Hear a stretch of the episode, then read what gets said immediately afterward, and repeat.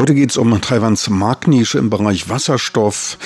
Athena Lin von der Asia Pacific Fuel Cell Technologies Limited, APFCT, hielt auf dem Industrieforum für Technologien im Bereich des Wasserstoffs darüber einen Vortrag. Die Firma wurde im Jahr 2000 mit einem Kernteam aus Ingenieuren, Wissenschaftlern und Finanzspezialisten mit dem Firmenhauptsitz in wissenschaftlichen Industriepark von Hsinchu gegründet und fokussiert insbesondere auf die Entwicklung von Protonenaustauschmembranen für Wasserstoff und die Entwicklung eines Niedrigdruck-Brennstoffzellensystems. Diese kommen in leichten Fahrzeugen wie Motorrollern, doch auch Golfwagen, Mini-Autos und Palettentransportern zum Einsatz. Der Durchbruch dann im Jahr 2012 von der Firma APFCT entwickelte Motorroller mit Wasserstoffbrennstoffzellen passierten den Sicherheitstests für Fahrzeuge. Damit war der Weg frei für die lokale Nutzung.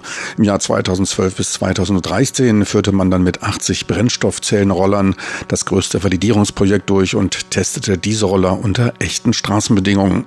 Zum Brennstoffzellenantrieb sagte Athena Lynn, als erstes möchte ich als Wichtigstes des Ganzen betonen, dass es sich bei der Brennstoffzelle um keine Batterie handelt, was oft von Kunden verwechselt wird, wie ich aus Gesprächen herausgehört habe. Bei einer Batterie handelt es sich um ein Gerät zur Energiespeicherung, bei der Brennstoffzelle wiederum handelt es sich um ein Gerät zur Stromerzeugung. Solange Wasserstoff und Sauerstoff in der Batterie vorhanden sind, kann ununterbrochen Strom erzeugt erzeugt werden. Brennstoffzellen sind also kein Energiespeicher wie zum Beispiel einer Batterie, sondern ein Energieumwandler. Durch Reaktion zweier Stoffe, meist Wasserstoff und Sauerstoff, wird energiefrei. Möglich ist auch der Einsatz von Methan, Butan und Erdgas. Eine wichtige Frage ist der Zugang zum Wasserstoff als Energieressource. Die direkte Gewinnung aus Wasser ist zurzeit nur mit Energieverlusten möglich und daher keine sinnvolle Option beim Einsatz von fossilen Brennstoffen. Anders verhält es sich aber bei der Verwendung überschüssiger Energie aus Solaranlagen oder Windfarmen. Dieser Prozess ist als Power to Gas, PTG bekannt. Auch hier entstehen zwar Verluste bei der Erzeugung von Wasserstoff, also der chemischen Speicherung von Energie. Dieses senkt damit auch die Effizienz der erneuerbaren Energien. Allerdings ist diese Einspeicherung trotz allem mit keinerlei Emissionen verbunden und erlaubt es zudem, die Unstetigkeit der Verfügbarkeit der auf Sonne und Wind basierten Stromerzeugung zu überwinden eine wichtige Option beim verstärkten Einsatz von erneuerbaren Energien. Steigt der Anteil der erneuerbaren Energien auf über 20 Prozent, sind die Reservekapazitäten anderer Energieerzeugungsarten meist überschritten. Höhere Reservekapazitäten zu halten wäre zudem nicht sehr ökonomisch, denn das wäre für die meiste Zeit totes Kapital. Speicherung ist daher notwendig. Ein Totalausfall bei Wind und Sonne würde massiv den geregelten Ablauf nicht nur der Wirtschaftsaktivitäten beeinflussen. Zur Gewinnung des Wasserstoffs sagt Athena Lynn, Einige Leute fragen sich auch, woher wir nur den Wasserstoff bekommen. Wasserstoff ist aber in der Tat ein in der Industrie häufig vorkommendes Gas, was allerdings in der Bevölkerung nicht sehr bekannt ist.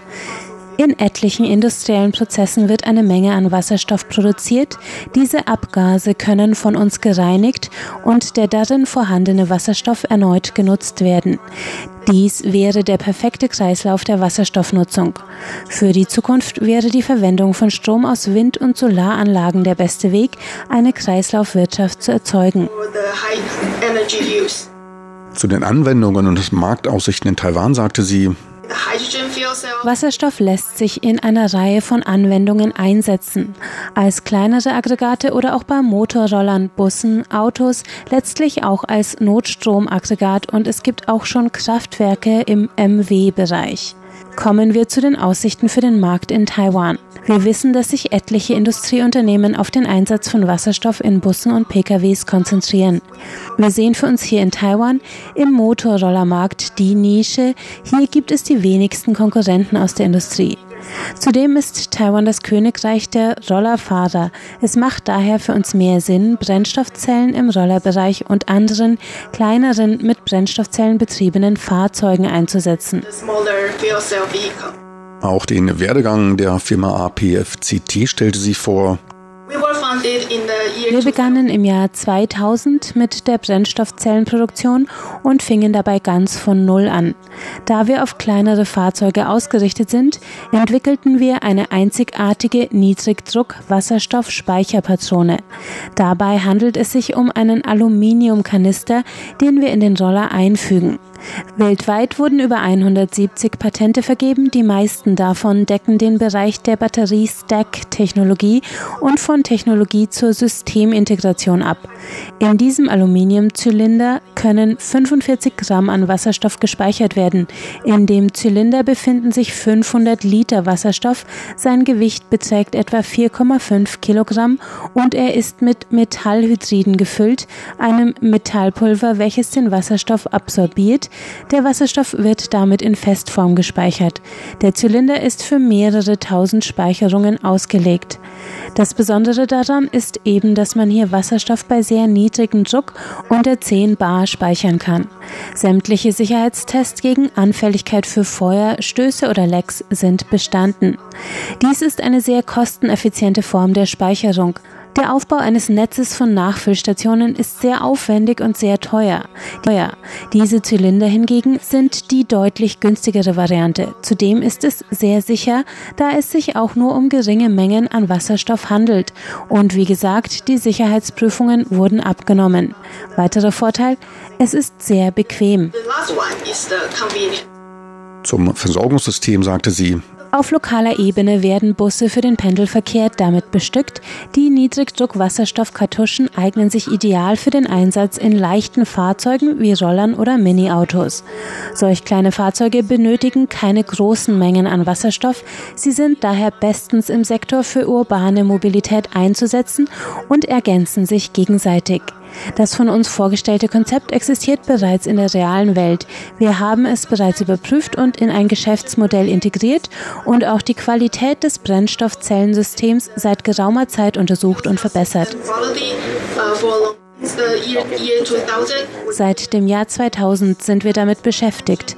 Ich möchte dabei darauf hinweisen, dass wir vom Jahr 2012 bis 2013 die weltweit größte mit Brennstoffzellen betriebene Rollerdemonstration durchführten. Zum Zeitpunkt des Tests waren die Roller schon alle für öffentliche Straßen zugelassen. Zur Versorgung der Flotte mit Antriebsstoff bei unserem lokal begrenzten Versuch verteilten wir 400 Kanister mit Wasserstoff an sieben Austauschstellen wie Tankstellen oder 7-Eleven-Läden im Süden des Landes. Die Besucher konnten zu der Zeit die Roller umsonst mieten.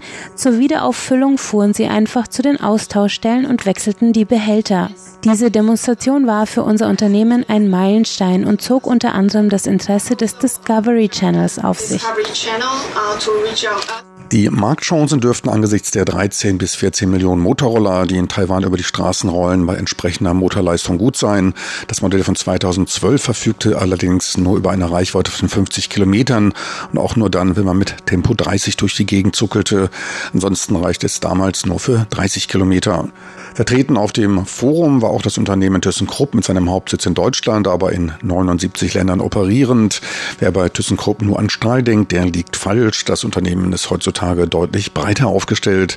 Es handelt sich um eine diversifizierte Industriegruppe, die neben dem Stahlsektor auch in der Fahrstuhltechnik, Komponententechnik, Materialdiensten und Industrielösungen tätig ist. Im breit gefächerten Bereich Industrielösungen bietet man auch Elektrolyse und Polymertechnologien an. Dazu zählen auch elektrochemische Technologien, in denen unter anderem der Bereich Energiespeicherung durch Einsatz von Wasserstoff fallen. Das Zeitalter der erneuerbaren Energien sei nicht mehr zu stoppen. Energie, sagte Andrew Cornforth, Chefrepräsentant von ThyssenKrupp bei seinem Vortrag. Energiespeicherung und Kohlenstoffumwandlung, die Schlüsselthemen. In der Stromerzeugung und Umwandlung ist man ebenfalls engagiert. Dazu zählen auch großvolumige Speicherung von Energie und das Recyceln von Kohlenmono- und Dioxiden. Ein 600 Kraftwerk mit einer Gesamtkapazität von 10 Gigawatt habe man schon mitgearbeitet. Dabei gehört man seit Jahren zu den führenden Unternehmen beim Klimaschutz nach der CPD-Liste. Auf einen sehr wichtigen Punkt wies er noch hin, nicht alle Industrien können mit Null CO2-Emissionen operieren. Nicht immer sei alles technisch möglich. Aufgabe und Verantwortung dürfte es wohl sein, sich diesem Punkt maximal zu nähern. So viel für heute aus Aktuellem aus der Wirtschaft mit Frank Pewitz. Besten Dank fürs Interesse. Tschüss und auf Wiedersehen. Bis zur nächsten Woche.